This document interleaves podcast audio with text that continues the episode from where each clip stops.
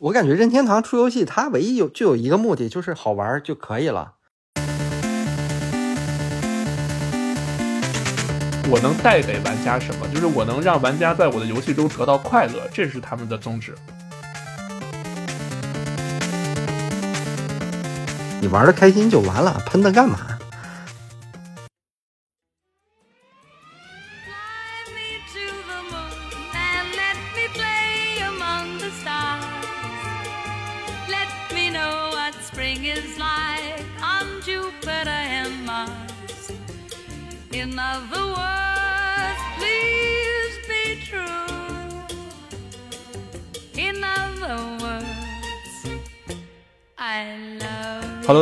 这里是源于电波，我是大川。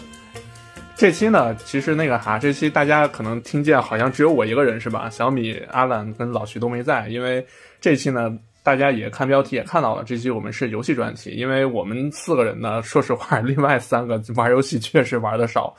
呃，别看小米现在是做游戏的啊，但是他现在做游戏的时候，好多游戏都得 找我取经，然后好多游戏还得让我帮他玩，给他做用户体验。所以呢，我们这一期呢，请来了一位嘉宾。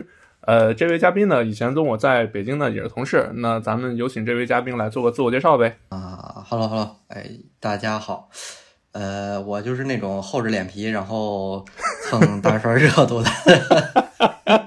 没有没有没有没有，别这么说。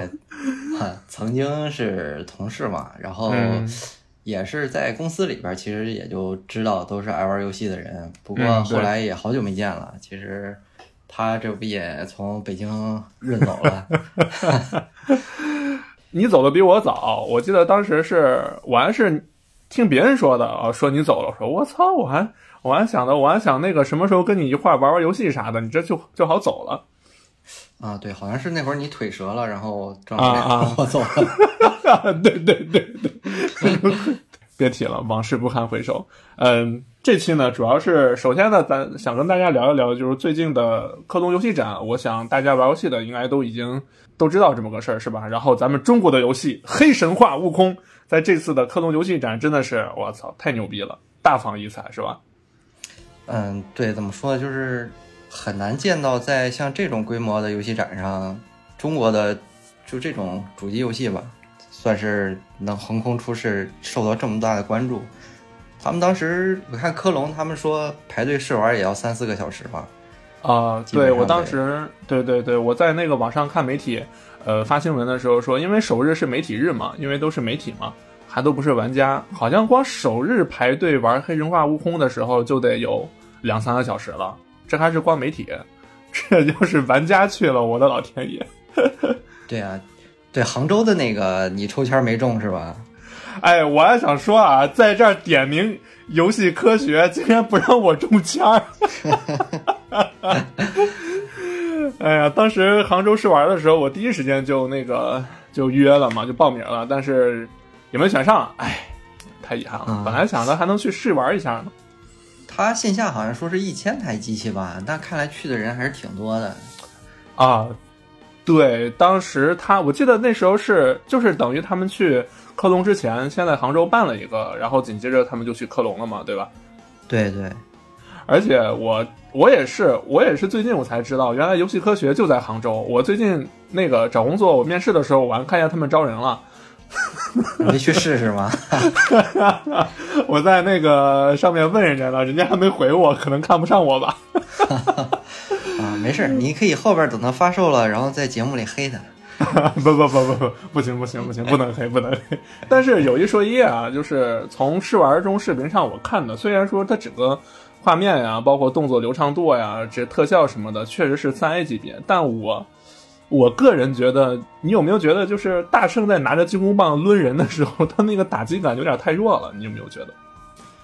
嗯，是不不是像比如说常见的魂系武器或者魂魂类游戏，或者是像打击感比较出色的怪猎啊这种，就是刀刀刀肉的这种感觉吧？可能对，也可能是受武器限制吧，毕竟棍子这种武器可能给人的那种打击感的反馈可能稍微会差一点。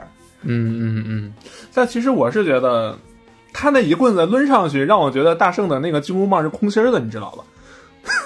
嗯，对，但现在就是因为这个包括之前 PV 几个 PV 嘛，PV 一、PV 二，然后加上这次试玩，其实好多人我也看过，就是他们猜测后续剧情嘛，就是可能这个是大概描述也是后西游的嗯剧情走向，然后可能这个不是真的大圣，所以也不好说，因为 PV 哎 PV 二里边吧，不是出现他拿那个棒子去打谁来着，然后大圣就是真的大圣出来那个如意金箍棒嘛。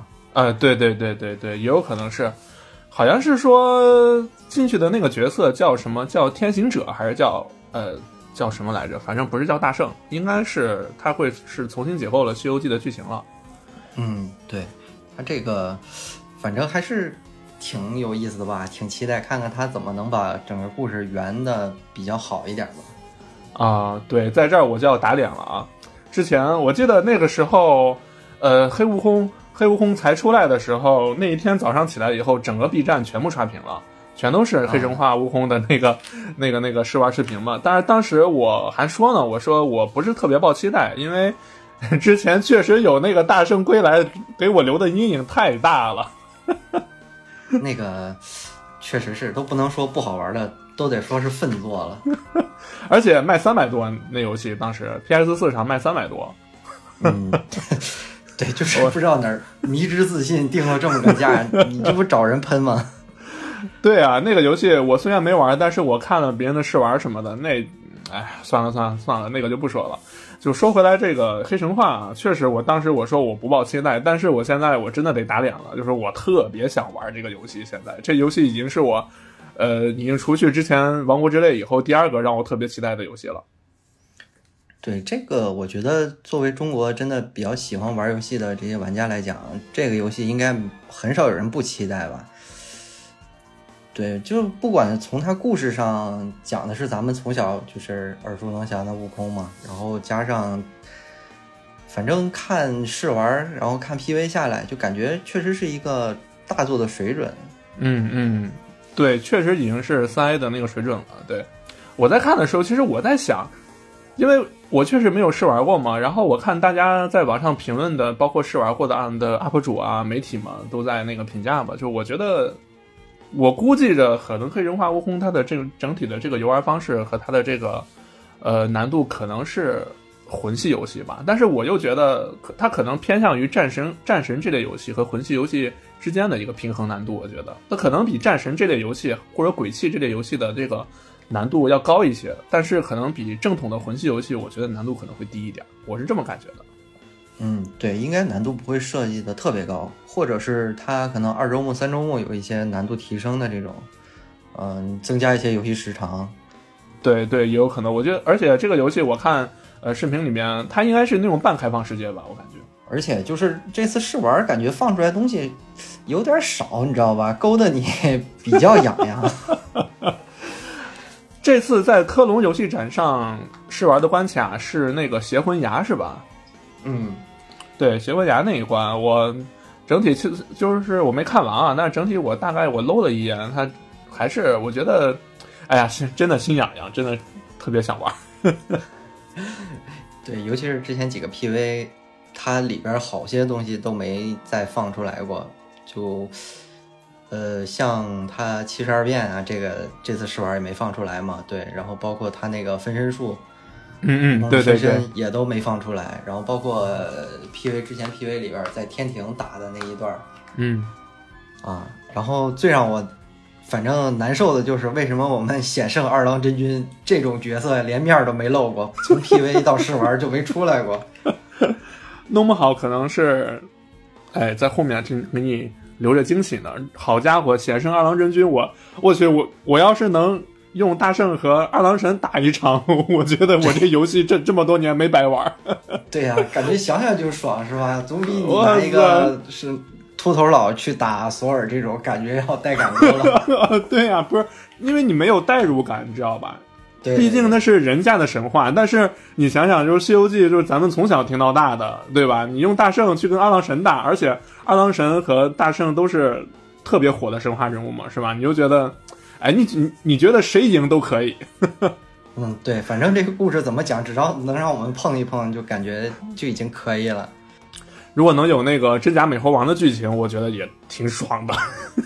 对对，当时 PV 出来那个如意金箍棒那个字哎儿一个一个点亮的时候，就感觉，反正就就汗毛都炸起来的那种感觉。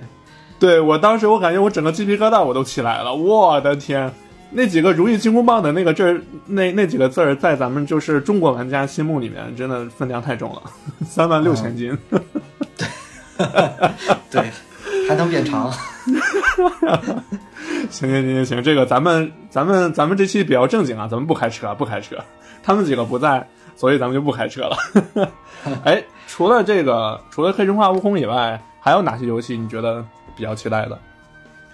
我这其实看下来，让我感觉比较激动是《家园三》终于要出了，《家园》上一代已经是二十年前的事儿了吧？二零零三年的时候差不多。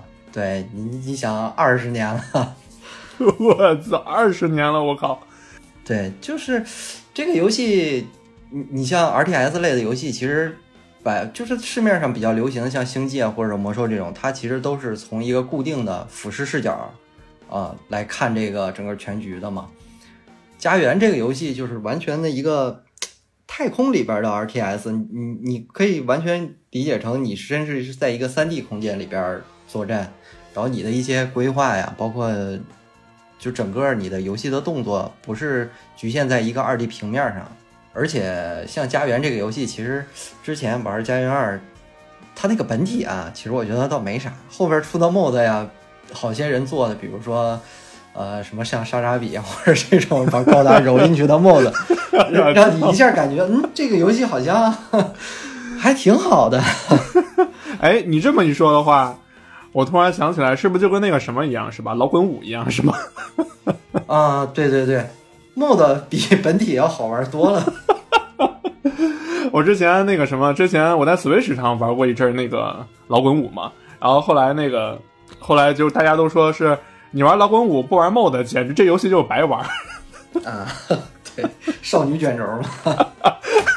我看他们网上，哎，那个之前我玩那个《生化危机二》重置版的时候，它里面里昂里昂跑的时候，暴君不是在后面追嘛，对吧？他们有的人把那个暴君的 mod 给改成那个汤姆了，就《猫和老鼠》里面的汤姆。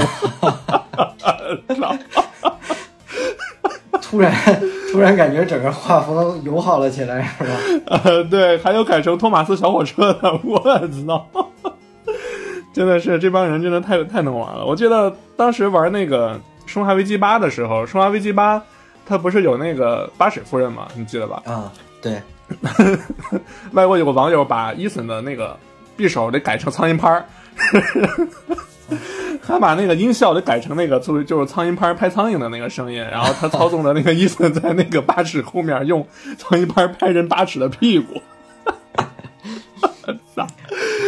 反正 PC 怎么说呢？就是最大的优势就是有 mod，嗯，确实能把这个有一些游戏吧，能给你对对对带来不一样的欢乐。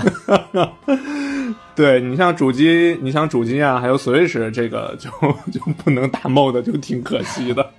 对呀、就但但咱也翻过来说，比如说《王国之泪》这种游戏，你要给它能能让玩家打 mod，那指不定整出什么东西来。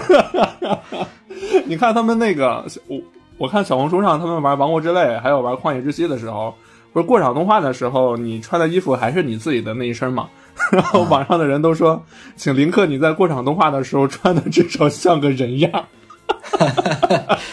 对对对，这个还有在那个《怪物猎人》里边也是，其实《怪物猎人》剧情整个也没啥，但是他过场动画的时候都是实时演算的嘛，就是你穿啥展示啥。结果因为他有好多 mod 呀，或者是什么，就是你突然发现一个很奇怪的嗯，英雄出来，很奇怪的苍蓝星 走过场动画。哎 呀笑死了！还有那个，他们网上不是《王国之泪》走公主的剧情吗？公主剧情不是特别感人吗？然后他们有的人，因为他们有的人第一次玩不知道，结果穿的特别奇形怪状。我看有一哥们儿就是光着身子，什么都没穿，就是最初始的那个，然后头上戴着那个猪猪哥布林的那个面罩，然后再过公主的剧情。对，那会儿公主如果哭了，可能不是因为 被盖农弄的，是被林克弄的。你就穿成这个样子来见我，一百年呀、一百年，我我让你活了一百年，你就穿成这样来见我是吧？对，嗯，那对这次科隆游戏展让我比较意外的时候，竟然呃《小小梦魇三》这游戏竟然还在推出。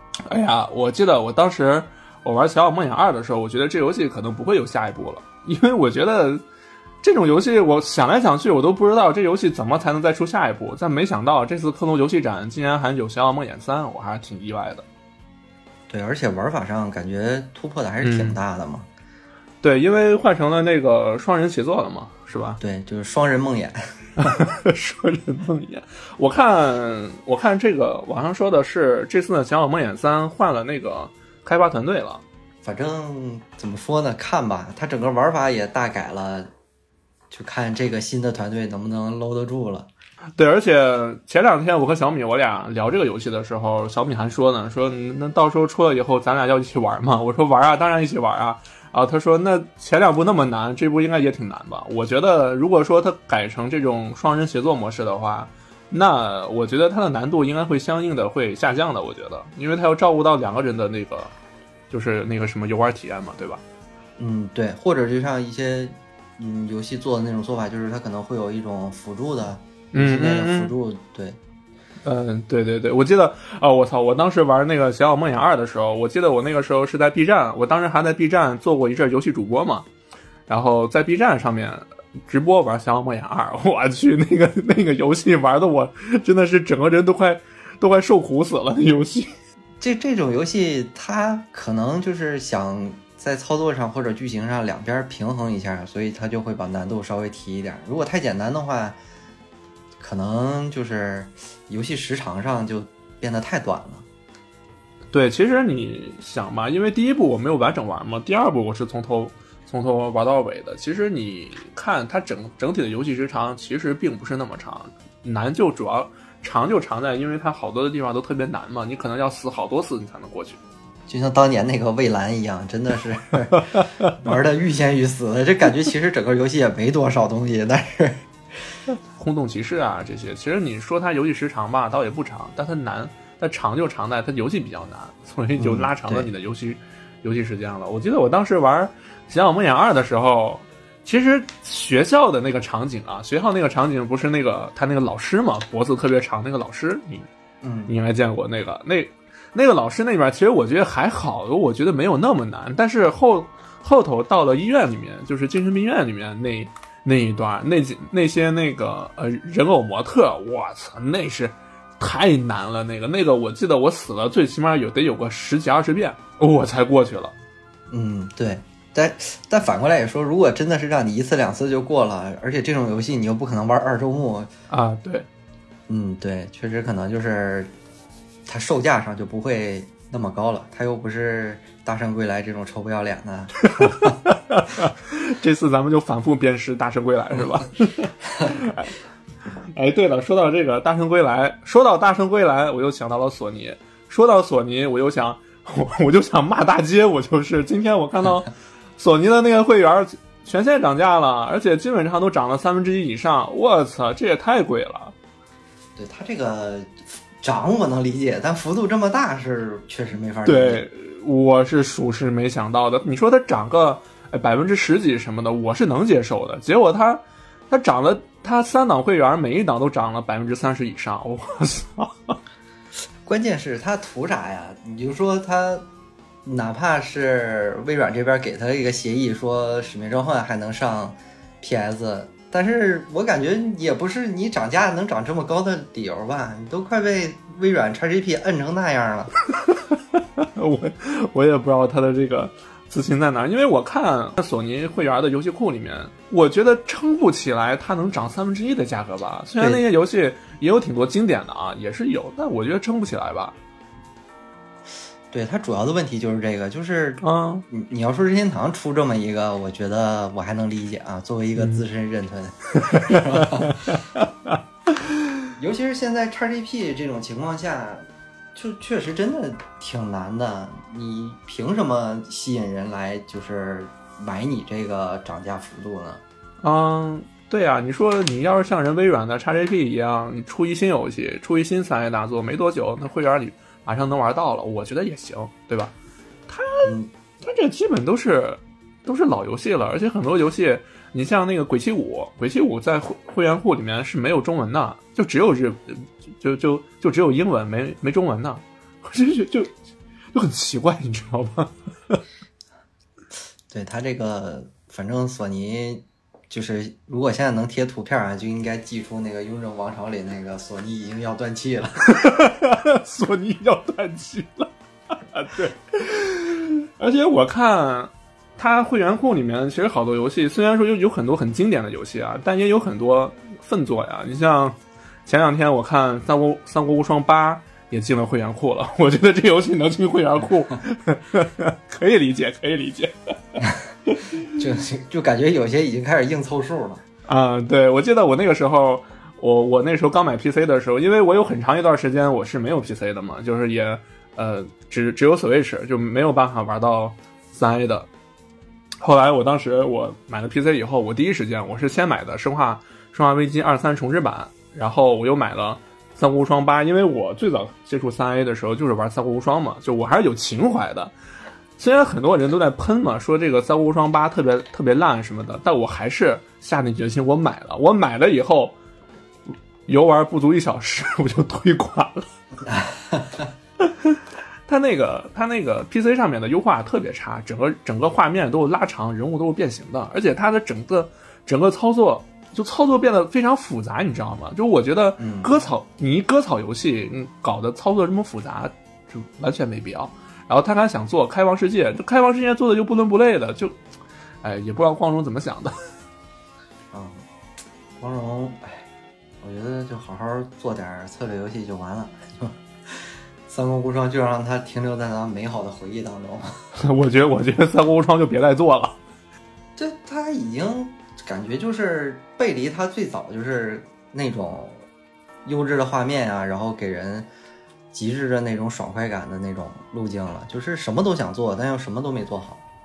对，但我希望光荣的人物建模继续继续努力。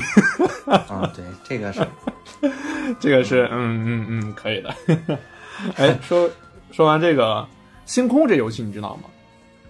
嗯，对，星空其实看了也看了不少嘛，然后新闻呀，包括它的那个宣传片儿，然后自从他说首发加入 XGP 之后，我就再也没看过他的新闻了。为啥？不是，我就感觉星空，你当时牛逼吹的这么大，你就跟卧龙一个等级是吧？首发加入 XGP，、然后你是不是又是第二个没有男人在太空，无人升空的这种是吧？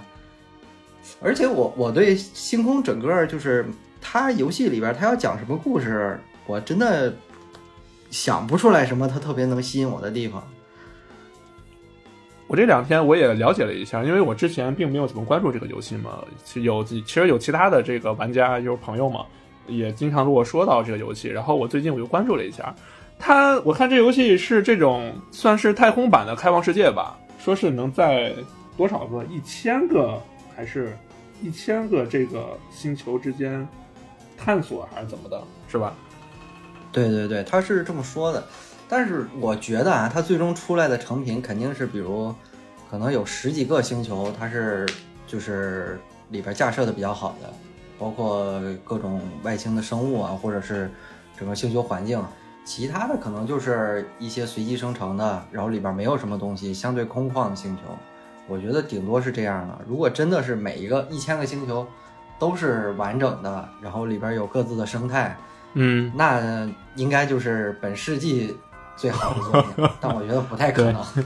对，不管是游戏体量啊，还是这个制作时长，还是成本什么，我我觉得也都不太可能。我觉得能有个几十个星球让我好好的探索啥的，我就已经很心满意足了。哎，但是我咱们开个脑洞啊，你说有有没有可能星空星空这游戏后面可以和一些比较有名的电影 IP 联动，比如说《异形》《铁血战士》？对，其实他要是真能这么做的话，我觉得他卖个多少年也不是不可能啊。比如一个哎 DLC 加一个，一个 DLC 加一个。哎，对，什么异那个异形异形母星啊，什么铁血母星啊什么的这些，就这些太太空恐怖相关的，它甚至可以和它甚至可以和那个就是那个那个电影《黑洞表面》什么的去联名吧。我觉得这这游戏，我觉得其实它可延展性，我觉得还蛮强的。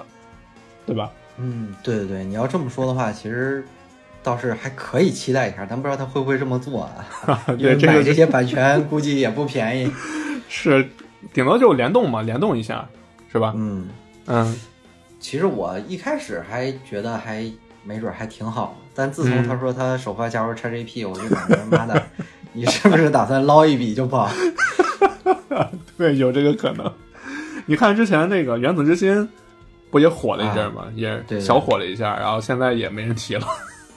啊，原子之心火完全是因为那台冰箱嘛。那台那台冰箱和那两个小姐姐嘛，是吧？嗯，对。但原子之心整个美术风格确实是让人眼前一亮嘛，就是它是苏联的那种文化特色。嗯，对对对，苏联重工呗，是吧？对对，包括它的建筑啊，然后里边一些敌人啊那种。呃，在那在那之前的时候，还有个游戏叫《灭世》，你知道吗？啊，但是没玩儿。我也是，我我也没玩，但那个画风还是挺诡异的，有点那个吉格尔黑暗艺术的那种感觉。对，现在的游戏感觉五花八门，但是玩法上没啥突破。但是在这种美术啊，或者是其他一些地方，还是嗯，感觉方向越来越多了。嗯，对，但我听他们说，面试那个游戏，你看看美术就行了，游戏真不好玩哈。对，那还不如哈迪斯呢，是吧？哈迪斯 最对起码美术也不错，游戏性也还可以。是哈迪斯当年好像好像拿奖了吧？我记得呃，对，TJ 好像是拿了一个什么奖，啊，对吧？是哪一年的那个什么 TGA 来着？我记得去年还是前年，忘了，记不清了。啊，这几年 TGA 也有点拉。那个啥嘛，去年大作还是很多的嘛，老头环啊、啥的这些大作还是很多的。前两年前两年那个双人成行，双人成行拿了 TGA 了吗？呃，对，不过也不错吧，双人成行也算是是个好游戏。是，主要是那那一年没什么能打的，说实话。嗯，对，呃，我我个人觉得双人成行是个好游戏，但是我觉得如果如果它它放如果双人成行这个游戏放到去年的话，我觉得他可能拿不到 TGA 了。嗯，对，他要放到今年，连提名都拿不着。提名我觉得还行，提名还是可以的，但是我拿拿到最佳可能肯定肯定是拿不了的，我觉得，对吧？今年就属于大作相对扎堆儿了嘛。你看《王国之泪》，然后《星空》马上也要出了。对，《王国之泪》对吧？对，星星空、生化四、生化四重置版啥的，然后还有那个那个那个那个，哎呦，还有哪个来着？一时半会儿想不起来啊！对，哦，不是赛博朋克，不，博德之门，博德之门。对对对，博德之门，博德之门，这么迫不及待的想骂了是吗？那那行，那那行吧，那咱就开始吧。呃 对，这这次科隆也是赛博的 DLC《往日之影》也出了哈。这个游戏，真对，就是希望他能对得起“往日之影”四个字，是吧？把咱们那个惨痛的回忆给抹掉。啊，希望他能再创巫师三的辉煌吧，我只能这么说了。嗯，对。其实这怎么说呢？二零七七你也不能说它这个游戏不太好，只不过它发售的时候，刚发售的时候，确实问题有点太大了。而且还有一个最大的原因，我觉得他们他们宣发，我是觉得做的太过了。当时我记得宣传片刚一出的时候，当时我看那宣传片整就是我我满脑子都是卧槽卧操，就是觉得这游戏太牛逼了。我不对，你也你也说了嘛，我说我那时候才买 PC 的时候，刚才我说我才买 PC 的时候买那几个游戏，我故意没说赛博朋克，我就故意放到这儿说呢。我他妈我我 我一上来第一个就先把赛博朋克给预购了，结果结果发售的时候下载以后玩了以后，真的，嗯，你你先是，你先骂吧，你先骂，就就是你你在一个很激动的情况下是吧？就是好不容易治疗好了你的电子异地，然后打开游戏，突然发现妈的发作了，比以前病情更严重了。真的是 bug 满天飞，太多了，而且是很硬性的那种 bug，就不是说，哎，我我一下过去就完了，就可能是，呃，比如你贴图错误啊或者什么的这种问题，它整个对你整个游戏的流畅性出现问题了，这个就太恶心了。对，它已经干扰到你的游戏进程了。对，我我真的感觉这游戏这游戏我玩完以后，我就感觉这游戏里面那个那那个谁神盾局神盾局局长给我说了一句 “surprise motherfucker”，我对啊，操而！且他之前宣传片里出现的，就之前他宣传的好多东西都没有嘛，包括啊没有对或者什么的这种。后来我记得 PC 上有人拿 mod 做出来了，我操，这么牛逼吗？对对对，但是我实在是没有兴趣把游戏再下回来，然后再打个 mod 再玩一遍了，我想想都想吐。我才买 PC 的时候，因为确实我在买买 PC 之前，我有个至少得有个那个什么四五年，我的电脑一直都是苹果的嘛，然后我一直都没有，我一直都知道 Steam，但我没用过。然后我当时买了 PC 以后，我网上下 Steam，结果结果我下一盗版的，我下一盗版的，我在那个盗版的那个 Steam 那个软件里面买，就是预购了 预购了赛博朋克。我还是在一个盗版软件里面，后来后来我才知道啊，哦，我下成盗版的了。然后我又把正儿八经的 Steam 下载回来。后来的时候，我就因为当时玩那个游戏玩太伤了嘛，我我就、啊我就我就没有再买。呃，然后搁了大概有半年多了，因为他们都说呃小 bug 已经修复的差不多了。然后后来那个时候正好我我在那个谁谁小米家嘛，然后小米说。那我给你买吧，他也他也特别想看看那个游戏怎么样。我说那行，然后他说我买了以后，反正反正到现在那个游戏在我 Steam 库里面还在吃灰呢。啊，我说我那个 Steam 里边专门有一个分类是不想玩儿，然后第一个进库的是 《赛博朋克2077》，我操，你也太狠了！就就当时真的是把我恶心到了，你知道吧？就是、嗯 就完全就是我第一次对一个游戏产生那种生理性的厌恶，就是《赛博朋克2077》。因为因为那个因为蠢驴之前的巫师三太惊艳了。巫师三，说实话，巫师三我到现在我 Switch 上买过，那个 Steam 上 Steam 上买过，然后前阵子本来说在那个 PS 五上我再买一次呢，后来后来当时打折过了嘛，我就没买。但这个游戏巫师三我真的是翻来覆去玩了至少四五遍了。对，就是赛博朋克，就因为巫师三嘛，给大家的期待有点太高了，然后它出来之后又是那个样，结果失望就太大了。对，那个时候我记得巫师三巫巫师三出 Switch 版的时候，当时首发四百多大洋，连连带特点，直接就买下来了。然后后来就你知道吗？Switch 那个机能带巫师三确实有点勉强了，你知道吧？一一旦我去了洞里洞里头，我必须得磕一瓶猫眼儿，否则的话我什什么都看不见，我真是啥也看不着。就那种恶劣的条件下，我还把巫师三 Switch 上的巫师三翻来覆去的玩了两三遍。呃，就真的我特别喜欢那个游戏，巫师三太棒了。反正那个那个时代当之无愧算是比较好的游戏了，嗯所以就是激励着我直接预购了一个二零七七然后对我也是。然后他就进入不想玩分类了。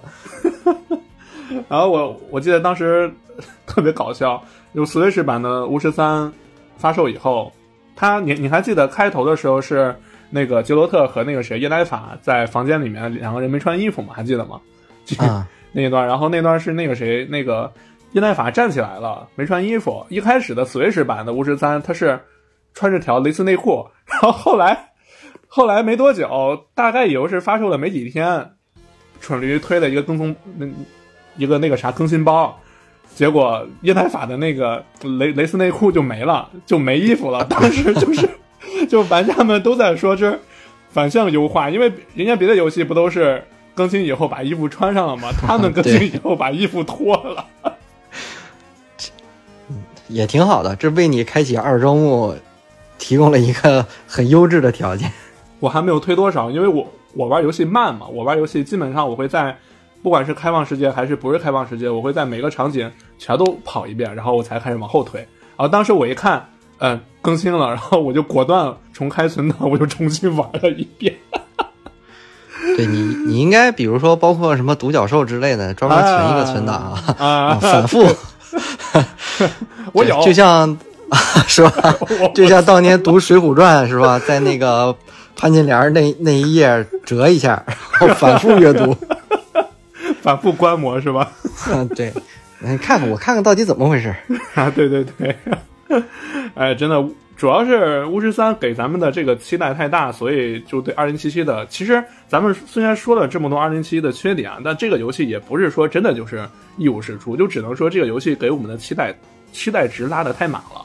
嗯，对。如果它这个 DLC 后边打折的话，我可能还会再买一个、试一试吧，嗯嗯给个机会，是吧？给个机会。不过那个呃，赛博朋克现在进了索尼的那个什么二档库了，好像是。反正也行吧，就是有机会还是想再试试。毕竟就是真的这种，呃，它这种赛博这种游戏里边，二零七七对整个世界，然后建筑啊，然后整个人类的那个交际上面，他想法做的还是挺好的，就是真的是有那种在未来城市的感觉吧。虽然是个挺破的城市，赛博朋克这个科幻科幻世界观下，就是一个贫富差距非常大的这么一个世界观嘛，对吧？对对，他描写的还是挺好的。对，你看主人公，主人公醒了以后待的那个贫民区，然后你再看荒坂，荒坂荒坂在的那个城区，那完全就不一样。对对，所以就是还是有可取之处的。嗯，对，而且包括这一次赛博的这个中文配音，确实配的很好。说真的，对他这个确实是当时是个亮点，虽然里边儿呃需要打星的那个词儿太多了吧。不过不过也没事，毕竟是那个啥国外的游戏嘛，也 没啥需要整。啊，对，也不需要过审。嗯，对，而且其实当时我在看这个，因为当时二零七七给我的这个后劲太大了嘛，所以我那那一阵很长一段时间我都在关注二零七七的新闻，好像说他们当时二零七七，呃，就蠢驴他们公司员工把他们的这个高管给告上法庭了，好像是。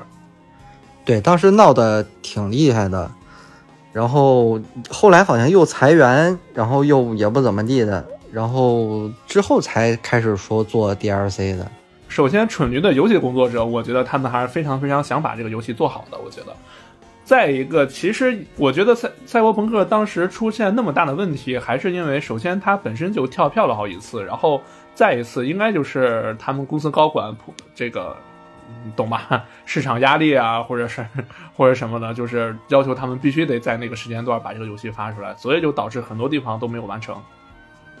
对，所以就是也能看出来，就是一个真正想做好游戏的公司，嗯千万不要让一群不玩游戏的高不玩游戏的人做高管吧，真的是一场灾难。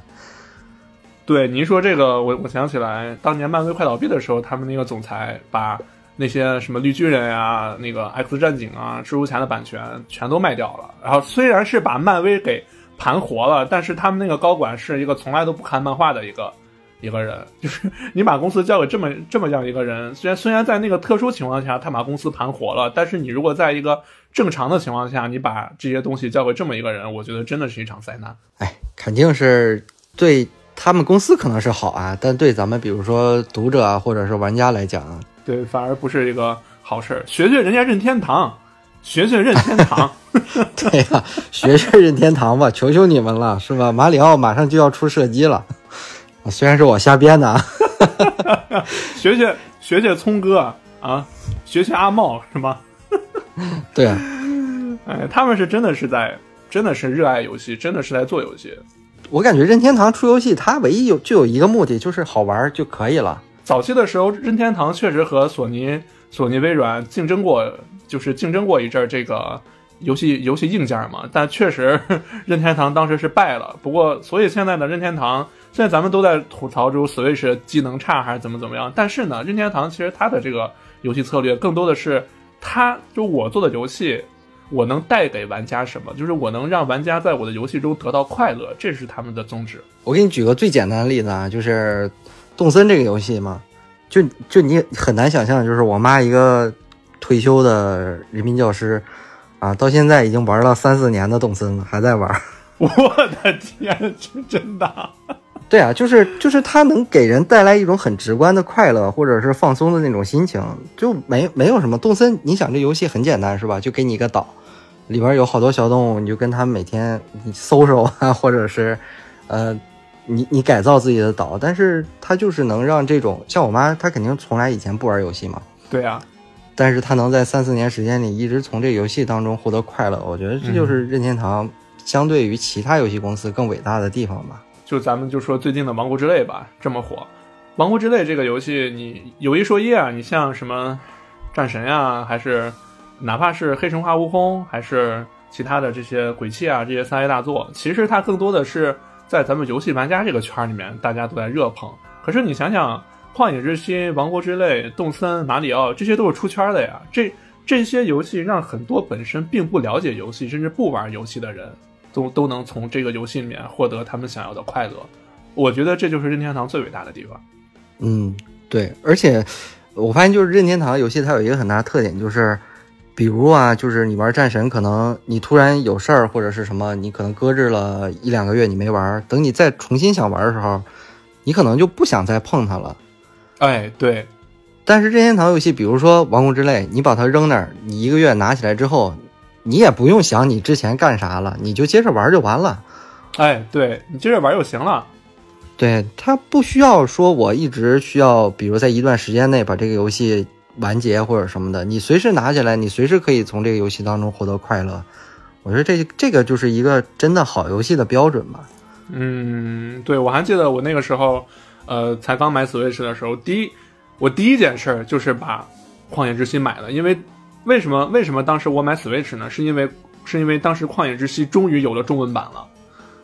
啊，就就是青沼英二是吧？在那儿啊，我们出中文了。对对对，当时因为那个游戏我早就想玩了，但是一直没有中文版。因为其实《旷野之息》这个游戏，你就算没有中文版，倒也影响不大。但是我玩游戏有一个习惯，就是我必须得知道游戏里面的剧情啊，所有的这个文本内容，我必须都得知道它什么意思。所以一般就是没有中文版的话，所以当时我就一直没买。然后后来《金鸟英二》这些书有中文版的时候，我。马上我就当月我就把 Switch 买了。对他这个其实也挺奇怪的，就是一个游戏出一个中文，然后当天好像记着好像还上微博热搜了，就就这种现象就是 很奇怪的，很少会说因为有一个游戏出汉化了，然后就会能登上热搜这种，我估计也只有任天堂能做得出来。对，而且我记得当时《旷野之息》这游戏，我真的我断断续续玩了至少两年吧。而且我发现，就是在我玩到都快两年了。后来有一次，我因为当时那个小米小米在玩嘛，小米让我帮他就 DLC 里面打那个摩托，让我帮他把那个小摩托拿出来。我当时我又我又拿起来，我又再玩。但是当我再拿起来再玩的时候，我发现我竟然还有我没有探索到的地方，我竟然又发现了新的东西。对啊，就是随时能找到有乐趣的地方，这真的是，哎，也不愧是当年最佳游戏。嗯，对，当之无愧。我记得那个时候，我后来就是从从咱公司走了以后，去了另一家公司。那个时候，我们不是每周，我我我们部门每周，呃，每一个人都会有一个分享，你可以分享你的设计啊，专业的东西，你也可以分享你的爱好或者什么的。我记得我当时就是我做的分享就是《旷野之息》。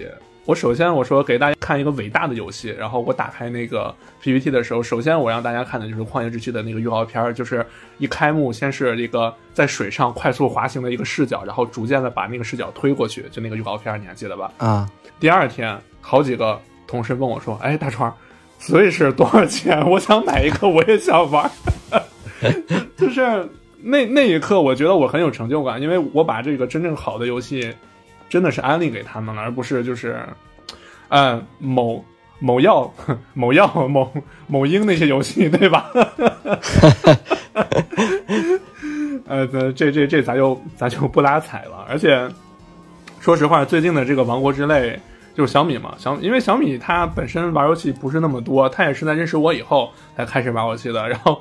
王国之泪真的是小米就是玩了以后就停不下来的一个游戏了。对，王国之泪我到现在还还没完全玩完嘛，就是我也是想起来的时候就玩两下，想起来的时候就玩两下。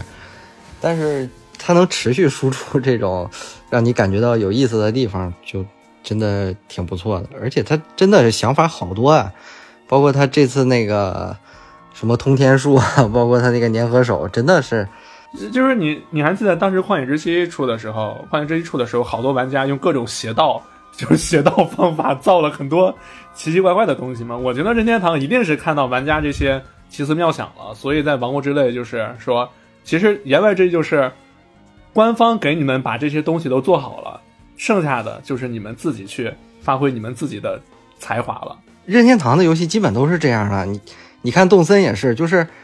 东西都摆在那儿，是吧？你可以自己随便，你想怎么创造就怎么创造，它不会局限于玩家说你你必须这样，是吧？就像某雪一样，就是 教玩家玩游戏，是吧？所以现在出了一个免费的 FPS 游戏，然后在 Steam 上啊荣居差评榜第一。具体哪个游戏我就不说是哪个了，啊，对，就让它随风而去吧。对，就让它随风而去吧。就确实很多，现在很多游戏我在玩的时候，也不知道是也是岁数比较大了嘛，也不知道怎么的。就我觉得很多游戏，我感觉就不是我在玩它，我感觉是它在玩我。对他总是试图教你要干嘛。我玩游戏就是我非常在在意的是什么，就是我能不能从这个游戏中得到快乐，不管是这个游戏的给我的这个呃，你像像战神啊这种磅礴的史诗感，或者像鬼泣啊这种爽快的动作，呃、也或者是像只狼啊、呃老头环这种就是磨磨我的这种，就我只要能从里面得到快乐，我觉得这就是好游戏。嗯，确对，确实就是之前有那个吸血鬼幸存者，几块钱，八块钱还是九块钱？我听他们都在说这个游戏。对啊，画风 low 的不行，但是我当时玩的贼贼沉迷，你知道吧？就是就是就是好玩嘛，没有别的。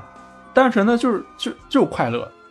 对对，就是你就觉得好玩嘛就可以了。对你像为啥就是之前就别人问我说，哎，你怎么不玩那个某讯的某讯的某药，或者是某讯的某精英，或者是那个 呃撸啊撸这种的？就是为什么我不玩？是因为首先我可能对于这种这种游戏，这种 PVP 的这种游戏确实无感。然后第二就是我我玩这种游戏，我我会有压力，你知道吗？因为我要奔着去赢的这个目标去玩，无形的就好像给了我一种压力。然后还有一个原因，就是因为这些游戏我需要组队去和队友一起玩，但确实有些队友素质不太高啊，或者你比如说你玩的不太好，会直接开喷啊，这种让我觉得这种游戏让我玩的特别有压力，就我感受不到快乐。对，确实确实是这样。就嗯像 DOTA 二这个游戏，它从啊，对，它第一次办还是在科隆游戏展上。啊我记得好像是 TI 一嘛，那会儿啊其实我就已经开始玩了嘛，一直玩了多少年？大概十年左右。现在基本上就是云玩家嘛，就是看看比赛啊，或者是啊看看主播玩。嗯你进去，你你想就是说我这种已经步入即将步入中年的 中老年的人，你操作反应完全跟不上，然后上来就直接嗯一套素质三连就来了，你真的就瞬间不想碰了，你知道吗？对，就是你你玩个游戏，就我看他们好多人玩这个游戏，就是玩着玩着就开始 就开始骂大街或者怎么的，我就其实我不是很特别能理解啊，就是我觉得游戏不就是带给我们快乐吗？为什么我们玩游戏会这么生气呢？我觉得如果游戏给我这种体验的话，那么可能在我这儿的话，这可能连个游戏都算不上。嗯，对，确实，其实当时像这种 DOTA 这种游戏，其实也都是大学里宿舍嘛，跟同学一块儿，对，然后上了班之后，可能有一些同事啊会一块玩，我觉得就是大家一块玩的挺开心的。后来大家也都渐渐不玩了，自己玩的时候，又碰上一群啊什么高素质玩家，你你就更不想玩了。祖安祖安玩家是吧？对 对，而且我还是那种，就是我虽然我现实生活中我还是比较，嗯就是爱跟着跟跟着唠的嘛，但是我说真的，我是游戏，我在游戏里面我真的是游戏社恐，就是我玩游戏我我特别我不爱跟别人一起玩，顶多就是可能就是双人成型这种双人合作的这种还行，你像那种网络上这种跟跟别人联机或者干嘛这种的。我就我我特别不爱跟别人一起玩，因为我跟他们一起玩，我就无形中就感觉有压力。我就喜欢自己一个人，就是我去打打啥，去弄弄啥什么的这种的，我觉得就挺好。我就典型的这种游戏社恐玩家。对，其实好些游戏它已经脱离游戏属性了嘛，其实它社交属性更强一点。比如说，嗯，手游里边王者荣耀或者什么，对对对，他们的社交属性可能会更强一点儿。它它怎么说呢？你就是有时候其实我也会玩嘛，就是嗯嗯顶多是跟同事一块儿，他们说缺个人，我可能会玩。其他情况下我根本碰都不碰。嗯，对，差差不多。你你还是你你还玩一玩，我是一点都不碰。人同事同事在旁边玩什么的，他们可能他们都在玩王者荣耀，我可能我就是自己在玩玩原神或者玩玩崩铁什么的这种。啊，我现在也不会去玩了。如果他们说，比如说让我玩的话，我可能掏出 Switch 说，跟他们说，是不是来一局紧张刺激的塞尔达？对，或者我们或者我们坐在一起玩怪物猎人。啊，对，那其实这次科动游戏展呢，还有一个比较重磅的咱们国产的游戏，就是米哈游的《绝区零》也参加了。啊、对我虽然我只看播片儿了吧，啊，我也是，我也只看播片了。《绝区零》这游戏，我想想啊，前年还是什么时候就已经开始，我就已经看到有开放预约了。我记得我当时我第一时间就预约了嘛。然后一直到现在，你别说这次他不说他参加科隆游戏展，我都在想，这《绝区零》这游戏还做吗？对，其实米哈游他做游戏，我感觉他不太像是就是传统那种，我想做好一个游戏，他更多的是树立自己的那个公司的游戏品牌吧。就在二次元或者是这种里边，一个是就是崩坏那种动作类的，他要立住；还有一个就是原神这种故事向或者是角色向的，他更多的是希望玩家为他这个公司，比如说我未来会出更多更好的角色呀，或者是更好的这种类型的游戏，让玩家为这个买单。它不是说像传统的，比如说战神或者这个系列，我就告诉你，我过几年会出一个很牛逼的动作游戏，你到时候就来买就完了。嗯，对，它可能更注重这种持续性的输出吧。其实米哈游相对来咱们国产的这些游戏厂商啊，我觉得米哈游真的是，至少在咱们国国产的这些游戏厂商里面，我觉得米哈游其实已经做得很好了。我记得我最早接触米哈游的时候是，那时候我还是在石家庄，那时候学美术呢。我同学跟我说，说有个游戏叫《崩坏学园二》，挺有意思的，你玩玩看。然后我当时我又试了一下，因为当时《崩坏学园二》还是那种横版横版射击的嘛，还不是那种动作类的。然后那阵我玩了一阵，觉得这游戏哎还挺有意思。然后后来就那时候手机嘛，是 那时候手机也也不行，也也不好，也就没有怎么怎么再玩了。后来我记得我再玩米哈游的游戏，就是我上大学以后了。大学以后那时候也用用上智能手机了嘛，也是相对来说可能稍微好一点了。然后就接触到了《崩坏三》，我有一说一，当时我第一次接触《崩坏三》的时候，我说我操，这手游做的太牛逼了！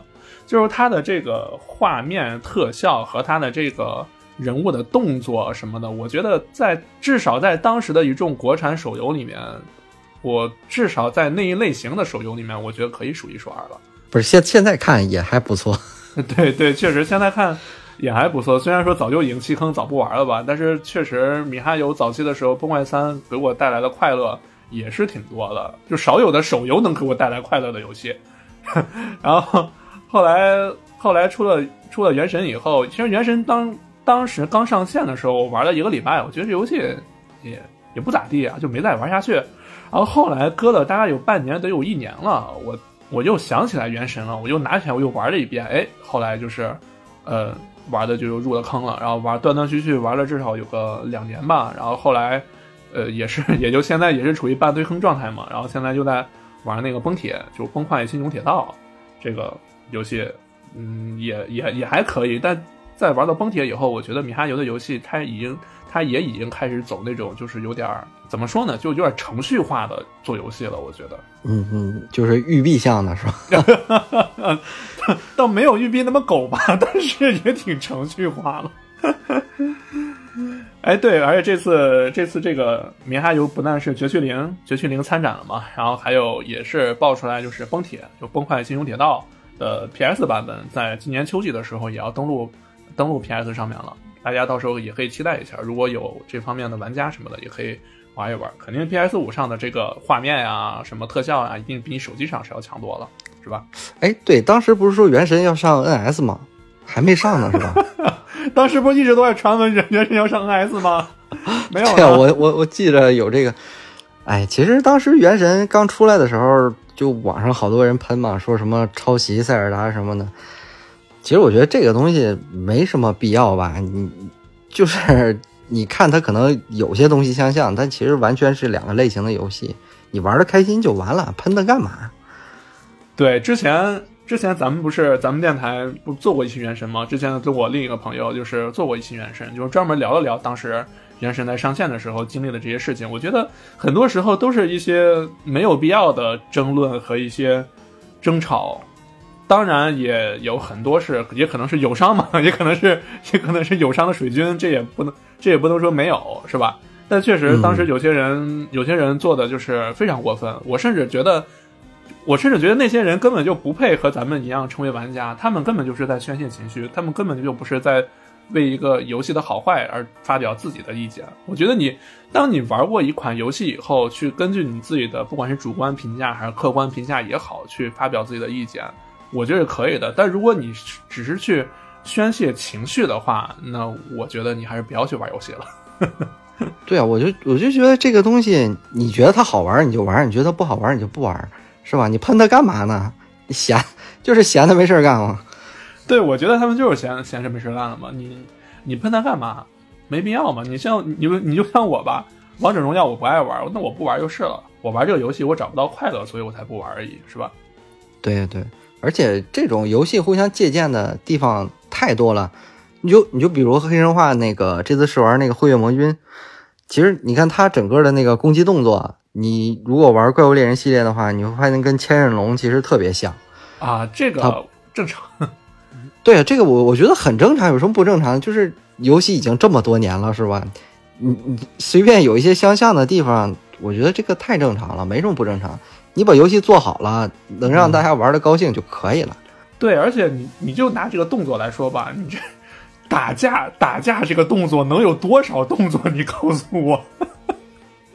对啊，你你就说当时就是我看那个网上切片嘛，或者是什么，也好多人说什么那个超怪猎的那个千刃龙，嗯关键千刃龙当时设定的是按鸡的那个就是动作那个属性来的嘛，那是辉夜魔君也是 也是鸡啊，如果大家怀疑它是卯日星君嘛，那不也是只鸡吗？那那鸡的动作就那样，你怎么办嘛？对呀、那鸡的动作，拍拍翅膀，爪子挠你，那个嘴叨你，飞到天上滑翔一下，那就那几个动作吗？你 对啊，你你还让我有什么创新是吧？我也不能说我我是吧，打个篮球什么的，这不合适啊。呃，对 呀、你你你总不能那个，你让鸡打个篮球，太美是吧？对，什么练两年半是吧？这不合适啊，对呀、不科学是吧？对呀、你再整个后空翻是吗？不科学啊！就哎，我我觉得无关紧要，这些小细节真真真的没有必要，真的是大家就是宽容一点，都挺好的。其实，哎，对了，咱也提到育碧了是吧？这次克隆游戏展，那个《刺客信条：幻景》也呃育碧也放了最新的预告片了，你看了吗？啊、我看了，就是 育育 碧的游戏，说实话，我现在就完全当一个那个旅游游戏来玩，就是我我也去不了，我就看一看，当就去那儿旅游了。对，之前那个之前巴黎圣母院不是遭火灾了吗？然后育碧官方、对育碧官方还发了条那个呃推特还是微博来着，然后说说各位玩家可以一部那个《刺客信条：法国大革命》里面 去看那个啊，对，这这个太狗了。这帮人真的是 你你说你育碧要是作为一个别的国家的游戏公司，也就忍了是吧？你这太狗了。你这这你，哎呀，真的是那个今天的时候，今天咱咱电台群里面说到那个是那个对马岛了，然后咱们咱们另外一个听友说，哎，这对马岛这个游戏别整的风景挺好，整的跟育碧挺像，别跟育碧学行不行？我当时我都当时我都乐了，这真的是。哎呀，育碧，哎，有一说一，《刺客信条》这游戏，我最早的时候其实是玩的那个《刺客信条二》，就是就是那个兄弟会三部曲，我当时玩的那个。啊，就我确实《刺客信条二》我是完完整整的通关了，因为艾吉奥这艾吉奥的这个特别有魅力嘛，对吧？然后再加上再加上那阵儿的这个历史还是意大利嘛，文艺复兴，你知道，对于一个美术生来说，意大利文艺复兴能跟达芬奇互动，那真的是太太爽了。哎，对，就是《刺客信条》这整个系列，我觉得就是它最早给我的感觉，让我觉得是个好游戏，就是它真的把刺杀的这个东西玩的挺好的，就很少有这种真的专注于刺杀的这种这种游戏吧。然后后来自从英灵殿这种神经病出现之后，就感觉 你你是刺客吗？对，你是刺客吗？居然有拿着斧子的刺客吗？那李逵是不是也是？就明明是个阿萨辛，然后他非得去当 C 本，就是就就就就就是这种，就是。对对对，我记得我记得那个时候，你别说那个英灵殿了，我当时玩《刺客信条三》，就是美国的时候，就是美国那一段的时候，康纳那时候康纳的时候，已经给我一种感觉，就是这还是刺客吗？怎么全都是正面刚呀？就觉得特别，应该是应该应该是狂战士信条，我觉得是。哈，对，就是我把你们都杀了，我就潜入成功了。对，只要我把你们都杀了，我就算潜入成功。这事儿整的，呃，记得当时玩这个《刺客信条二》的时候，呃，我巨喜欢用袖剑，袖剑太好用了。它就是有的时候你也不是说它多好用，就是它给你那种感觉，就是我我是个刺客，我就该这样。对对，我就是我是个刺客，就每当我潜行进去的时候，我趴在那个房顶，然后从从上往下一个袖剑插到后脑勺，然后再躲起来，再再蹦起来的时候，我就觉得特别有成就感。我觉得我这个刺客刺客没白当。啊，对啊，你比如说你跳到房顶，突然蹦下来一斧子劈死一个，你就感觉好像不太合理。好像少点啥就总觉啊，对呀、那我那我干嘛不去玩那个秃子呢？是吧？得 对呀、我干嘛不去玩那个秃子呢？不但不但有斧子，我还有那个双双刃，双刃还跟鞭子一样，对吧？对呀、呃，而且我一直觉得《刺客信条》系列这个游戏给我的手感特别差，因为我因为我玩游戏，其实我是很注意手感的，就比如说它的打击感啊、还是它人物的这个移动速度啊，或者什么的，我是很注意手感的。但是《刺客信条》给我的感觉就好像是那个人跑不动，你知道吧？就呃，怎么说呢？就是他他跑不动，他往上爬墙攀岩的时候，我总觉得他好像慢半拍，就他的人物动作和我的这个手柄的这个速度是慢了一拍的，我觉得特别难受。对他可能也是因为育碧这种年货机制，导致他这这种东西他就不太注意了。其实有的时候也可能没准是游戏设定，你比如杰洛特，妈的随便一下就摔死了，不科学呀、这个这个悬崖，这个这个悬崖不知道死了多少杰洛特。对，就是可能也跟游戏设定有关系吧。你比如怪物猎人，我不管从多高蹦下来都没事儿。白毛的和那个秃子不也是吗？啊，对，就是你虽然杰洛特也是白毛是吧？杰洛特虽然杰洛特跟那个穿红披风的白毛和那个秃子能力比起来还是差很多，但是我觉得你一个猎魔人，你不应该稍微高那么一点儿，你就摔死了吧？就很奇怪，就是 对，就这这块儿，当时反正网上包括那个二创的图啊或者什么也挺 多的。对 对，也挺挺多的。哎，我觉得还有一个巫师三，就是特别吸引我的一个地方，就是因为巫师三，就因为巫师的这个小说，我后来我也我也我也看过嘛，然后他也会自己玩一些梗嘛，就比如说杰洛特来到这个村子里面，他他看见草叉，他会说哦，草叉，这个是很危险的东西。因 为吐槽嘛，因为因为因因为因为剧情里面不是最后的时候，他和那个他是被那个草叉给插死的嘛，对吧？嗯，咱们借着克隆聊了这么多游戏啊，我觉得对于咱们这个岁数的人来说，都已经奔三十了，对吧？我这都快步入中老年了。哎，你我这个也快了，没快了没几年也快了，咱俩也没差多少。就身边的朋友们就总说我，呃，你买这游戏你又不玩，或者就是说你总总不玩或者怎么的。其实很多时候并不是说不玩，并不是说我已经不爱玩游戏了，只是现在对于咱们这个岁数来说，很多事儿就是你拖的你就你没办法去静下心来好好的去玩一个游戏。我觉得，就是其实我有很多很想玩的游戏，就是很想静下心来，就是抽一个抽一段时间吧，把这个游戏好好玩一遍。但真的是你是包括工作呀、生活呀，受这些限制，你可能真的没时间去好好去研究这个游戏了。就可能更多的是网上找个主播或者是切片儿过过它的剧情就完事儿了。我发现我这两年玩游戏啊，就我对这种就是节奏比较快的游戏，还是你像鬼泣啊、战神啊，或者就是这种相对来说或生化这种相对来说节奏比较快的游戏，给它玩通关了。可是你像呃老头环啊、只狼呀，或者是说个极端点的吧，大大表哥、大表哥二，我这游戏我玩了快一年了，我都还没有到现在还没通关，因为很难有就大量的时间静下心来好好的去琢磨一下这个游戏。对，其实随着年龄增长，就是你会喜欢的游戏也会变。像我，我小的时候就是那会儿刚上大学的时候吧，那会儿《极品飞车九》，就是它带给你的那种刺激感啊，然后包括速度感，真的是玩了一遍又一遍。但是你你现在让我极品系列，基本就是买了，然后看看啊有什么车完事儿了，放那儿了，就就完事儿了，就不会说 就是是在追求那种那种游戏很难。然后像现在我常玩的游戏，可能就是任天堂的多嘛，因为任天堂游戏就是那种特点嘛。然后其他的，对对，其他的可能我时常能拿起来玩的是《三国志》这种。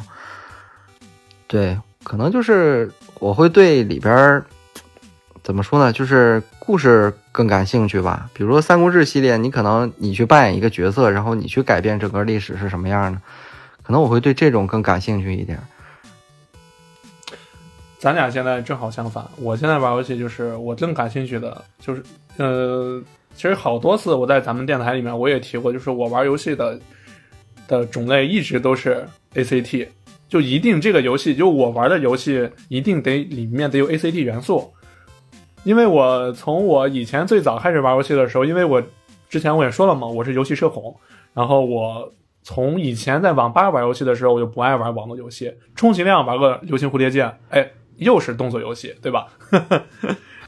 后来的是我这几年，我这么多年我玩游戏啊，虽然很多游戏我也都玩过，但是我还是一直都很爱玩动作游戏，尤其是到现在以后，我打开游戏以后，我更想玩的那种就是不用有太多的铺垫和过场，就可以享受游戏的乐趣。比如说，哎，打个 BOSS 呀，是吧？打个怪呀，或者是这种的。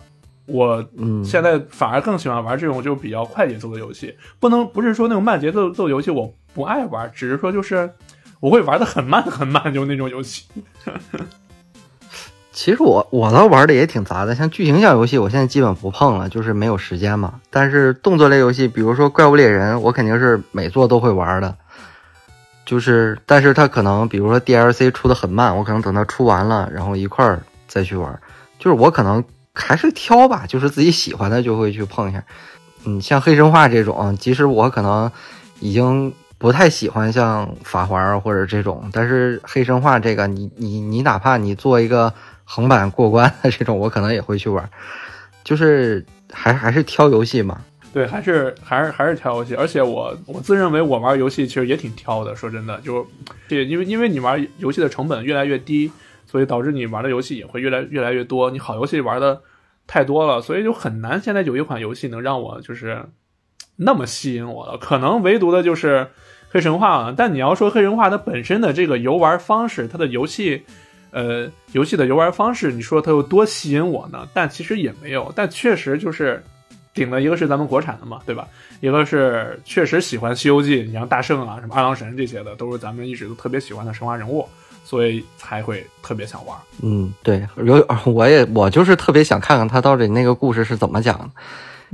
对我倒是想看他怎么去讲这个故事，就是能不能就是从一个新的角度再去解构一下《西游记》。虽然说《西游记》已经被解构了很多了，对，就是已经一个被人玩烂的内容了，看你能输出什么样新的方向和新的价值出来吧，就还是挺期待的。对，其实我一直觉得，在黑神话出来之前，我就动不动我就说嘛，我说《西游记》就很适合做那种，比如说战神啊，或者那种就是这种比较气势比较磅礴的游戏了，因为它本身，你像《西游记》里面那些妖怪什么的现原形或者怎么怎么样，你不拿别的，你就拿牛魔王来说，牛魔王的原型那可是像这山一样高的牛呀，那做成 BOSS，我操，那多牛逼了，对吧？对，而且《西游记》它比较适合做游戏，是因为它很像游戏，你知道吧？就是一关一关的去过嘛。对对，它也是一个线性的一个流程。对对，你你比如《封神榜》这种群像的，你你就嗯太难做了，你咋做啊？做一个人是一个故事，对你，你做成 RPG 可能还行。嗯，对，就早期的那种像 SD 上的那种 RPG 或者是战棋类的，你控制多个角色的还行，但是你真做成这种三 A 级的动作游戏，这太难了，每个人都是一个故事。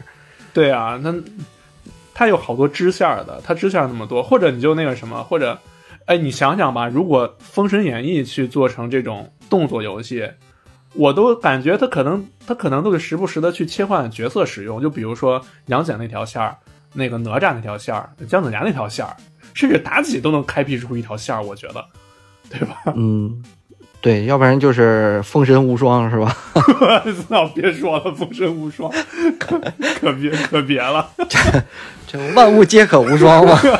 操，真的是万物皆可无双，这个真的是绝了。光荣，哎，你别说，光荣这点也挺厉害的，对吧？万物皆可无双也挺厉害。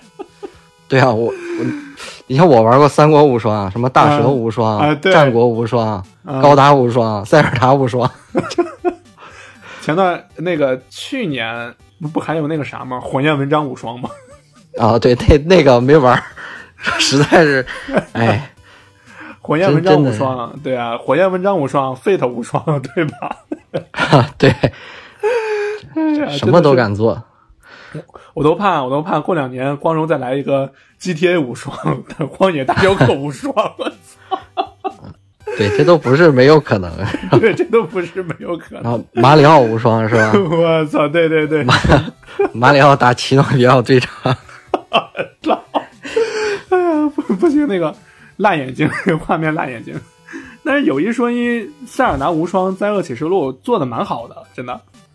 啊，对，这这个我当时都没想到，他能真的做出来一个不错的无双类的游戏，就这个是我对真没想到的。我记得 IGN 当时评分好像是八点几，好像还挺还蛮高的，我记得。对，无双类的里边算比较高的了，真的是突破想象。我我当时就以为就是那种，嗯，怎么说，就是玩一下，然后随便出一个周边类的 IP，看看能不能行的那种。没想到还真是认真做的。嗯、对你别说，还真的挺好玩。那个那那一阵儿，那一阵儿我的主力游戏就是就是《灾厄启示录》了。哎，唯一亏的就是 Switch 这个机能啊！哎呀，真的是。哎，我哎呀，我求求任天堂，他就算再不怎么注重硬件，升一下吧。有一说一，Switch 这个机能现在甚至还不如很多手机的性能呢，真的对呀、差太多。要为什么原神没上 Switch？啊！对，为什么原神没上 Switch，对吧？你们还不好好反思一下自己吗？说你呢，任天堂。不过确实，当时那个全网那时候不都在喷说《原神》超塞尔达嘛？结果然后爆出来《原神》《原神》要上 Switch，后来就又就又掀起一波骂战嘛，就觉得 挺挺有意思。这这这个详细的咱咱就不说了，这个容容啊，都是好游戏，是吧？对，都是好游戏。都都是好游戏，对对对，只不过是那个玩法呀不一样，就像刚刚刚咱们说的一样，就是只要你喜欢的游戏，那就是好游戏。对，对吧就是你你能玩的高兴是吧？不管在你多难过或者是什么的时候，它能带给你一小段儿，哪怕十分钟、二十分钟的快乐时光，我觉得就可以了。对，就是三 A 大作为什么称为三 A 大作，就是因为它的制作成本在中间其实也是一个，哎，也是一个评价的环节，是吧？对，三 A 里边有一个就是那个成本嘛，嗯，对对，就是就就是成本嘛，对吧？我记得黑神话好像黑神话成本好像花了得有几个亿，三个亿还是一两个亿，反正也是过亿了，对，也是过亿了。不过冲他现在这个 PV 包括试玩啊、宣传片，嗯我感觉收回成本完全不是问题。嗯，只要他游戏出的时候别像赛博一样出那些 那些那些 bug，我觉得就行。我觉得，我觉得就还是别着急，我们还能等，我们能等，别着急，慢慢做，好好把游戏优化好。就是你出一些小 bug 可以理解，没关系，但是真的不要像赛博那样，就是出一些难以忍受的 bug，甚至影响到游戏进程。我觉得对于咱们，至少我觉得对于咱们中国玩家来说，还是挺伤人的。我觉得，对，就是现在整个中国玩游戏的人嘛，就是游戏玩家里边，其实已经对其他游戏不是很期待了，所有人都在等黑神话出来。对，所以压力压力就压力再次给到游戏科学，希望你们能加油。对，还有还有一个，这还有一个很大的原因就是，你没发现这两年咱们中国的游戏市场已经逐渐被世界上就是其他的那个大厂开始重视了吗，是吧？对对，尤其是从配音啊，或者是本土化的这一块儿，对，尤其就是从游戏的这个配音上来说，只要是那些大厂，你像卡普空啊、任天堂呀、或者是甚至是那个蠢驴啊、育碧他们，只要是那些大厂，他们都是会给在游戏里面加上那个中文配音的，对吧？对，而且他不是那种就是胡乱的去配音啊，或者是写文本，他真的是很仔细的琢磨你本土化的东西，里边一些包括对话呀，或者是剧情的文本，他真的会按照中国人的习惯。哎，对，就是中国人的说话方式，甚至骂人都骂人都国骂，都是十分标准。对对，遥遥领先。对，我记得，但是咱们在说这个的时候，咱们我觉得就可能这句话会有争议啊，但是我觉得咱们还是应该，呃，应该记住当年当所有游戏没有汉化的时候，我们国内的那些汉化组，像蒹葭呀、蒹葭呀、三大妈呀这些，虽然那个时候确实我们在玩盗版的游戏，可是正是因为有了他们，我们才能接触到这些好的游戏。对，其实还确实是很感谢他们吧，但是 对虽然不是一件正确的事儿吧。对对，但还是挺感谢。但至少我在我在我上大学的时候，那个时候说实话，我确实因为一个学生嘛，对吧？也没啥钱。再一个，也确实不是特别懂这些游戏，我应该怎么买。然后那个时候，国内的这个这些三 A 大作这些游戏，其实在国内也并不是特别友好，就真的是靠着像游侠呀、游民星空啊，反正反正蒹葭呀、三大妈他们，真的是靠着他们来玩游戏的。对当年要不是他们，咱们也会错过很多就是当年很好、很优质的游戏嘛。是啊，对，而且其实我我我一直对于这个，就咱们咱们简称这些叫学习版吧，这些游戏，其实我个人一直觉得学习版的游戏你玩没有问题，可以，但是我特别痛恨的是啥，你知道吗？就是你玩学习版的游戏，你还在网上秀优越，这种人就是我特别痛恨的了。嗯，对，就是放下饭碗就骂娘是吧？对，就是你玩，你玩，你玩你的，对吧？个人喜好，个人选择，是吧？人人又没花你兜里面的钱，对不对？没关系，但是，请你不要你在玩玩着的时候，你还在网上去喷正版的游戏玩家，就说你就是，因为我之前我在呃小红书啊或者其他一些平台，我真的有看到过，就是说，呃，就是说那个哈，在底下就说啊，我能玩到什么什么。然后怎么怎么样，反正就是言语里面就是说，我能不花钱钱就能玩游戏，你们花钱玩游戏的就是傻逼。我觉得这种人真的趁早你，就别再玩游戏了，就跟那个《王国之泪》刚出来的时候，其实哎破解版是先出来的嘛，然已后已经有偷跑了。对，对对，然后好多玩盗版破解的就开始在网上秀优越，然后说什么玩正版的、什么什么的还玩不着。对，就我觉得这个游戏很好，它能，我很期待它能带给我快乐，我愿意为它付费嘛。嗯，就是我谁都不掏钱，他妈任天堂早就没了。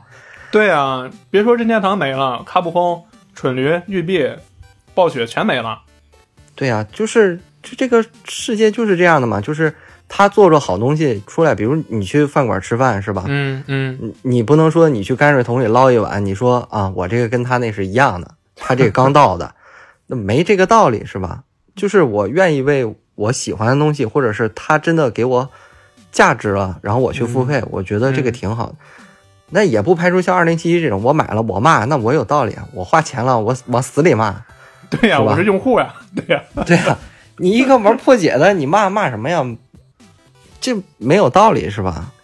是，而且你，嗯，哎，反正希望这种人还是好，谁还是好好想想吧。哎，你你知道前前一阵子那个《生化危机》那个偷盘哥那个事儿吗？哦，就 就是他说什么这个是禁售什么的那个是吧？举报人家，对，纯神经病。我操，这他妈这林子大大，什么鸟都有。真的，当时我看的时候我都气坏了。我说这种毒瘤就赶紧铲除吧，真的是。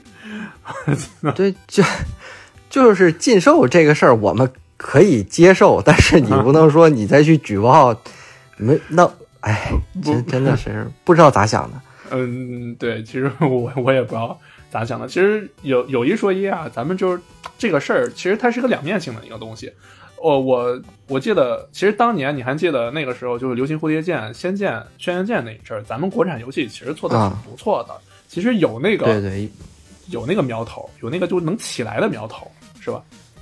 对，尤其 RPG 这个这个哎，哎，对对对对。但是呢，也确实当时一些学习版泛滥嘛，就是这这这这个事儿，呃，也没有办法，只能就是说，嗯只只能只能说，大家如就是个人吧，看你个人选择吧，就能支持还是支持正版吧，还是对，尤其实当年其实也挺尴尬的，因为比如他们出的游戏也只能在国内卖嘛，你去国外卖也没有受众。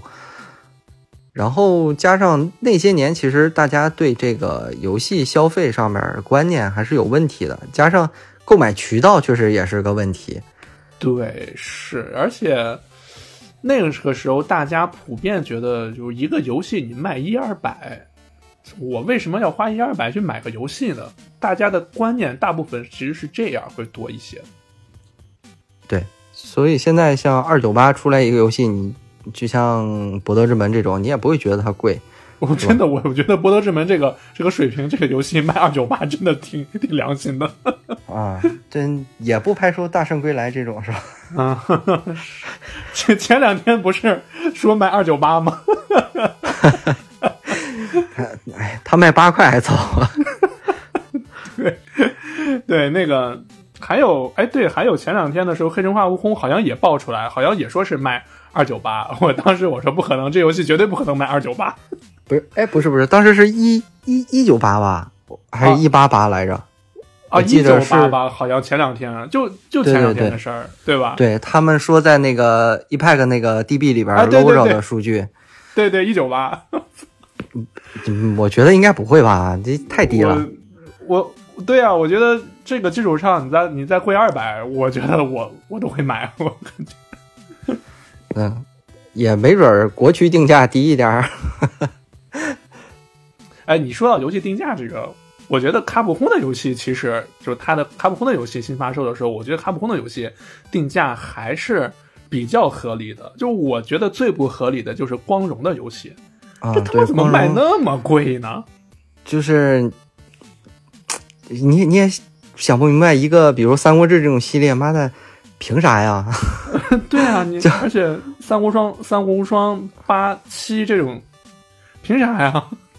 对，而且它光荣，我觉得最过分的，就比如说《三国志》这个系列啊，它先给你啊出一个标准版，就是啊本体，对对，然后再出个威力加强版，好家伙，两份加一块五百多块钱，六百出去了。哎，对，那个三国无双不也是吗？先给你出一三国无双，然后再出一三国无双猛将传。啊，对，哇，太过分了！我我操操，太过分了！而且而且过段时间再给你出一个三国无双帝国，啊，对，就是卖 DLC 也不至于这么卖吧？对呀、一般一般 DLC 你卖个一百多块钱都已经算贵的了，真的。对啊，你 你想塞尔达的那个 DLC 才多少钱？一百多吧？一百出头，我记得也就是。对，我记得好像一百出头，啊人家那个是什么质量？啊，对呀、我记得这前前一阵的时候，得去年还是什么时候的，我当时我还搜过这个，好像说是光荣他们那个回应嘛，就是说他们有一个他们有一个什么嘛，你知道吗？因为他们不是做历史游戏嘛，是吧？他们有一个啊历史，他们有一个历史资料，就是开发组，反正就是这个组是专门就是。要花这些人力物力什么的去搜集这些历史资料的，所以说，所以说我们的游戏为什么贵，就是有一部分成本是在这边。我对，当当时我也看那个新闻了。是吧？我就觉得有有嗯有点奇怪。啊，你你说说三国，你已经三国无双，然后三国志，三国志都十三代了，你还搜集个毛啊？有毛可收集的？嗯，对啊，而且你看三国无双往后吧，而且到了三国无双七里面，直直接都出那个啥衣服线了。你这你三国无双里面的剧情基本都是你们二创了，好吧？你们你们顶多就把三国这个书再翻出来，找找里面有哪个人物还能再做角色，就只能是这样。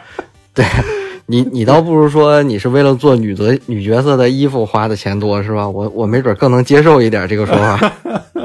是就，哎呀，哎，怎么说呢？很奇怪，很奇怪。哎呀，行了，今天今天咱也时间也差不多了，是吧？今天也聊了这么多克隆的游戏展呀，包括一些其他的游戏呢，咱也聊的挺多了。呃，其实，在之前呢，我和小凡我俩有策划过一期死魂曲，是吧？对，策划了许久。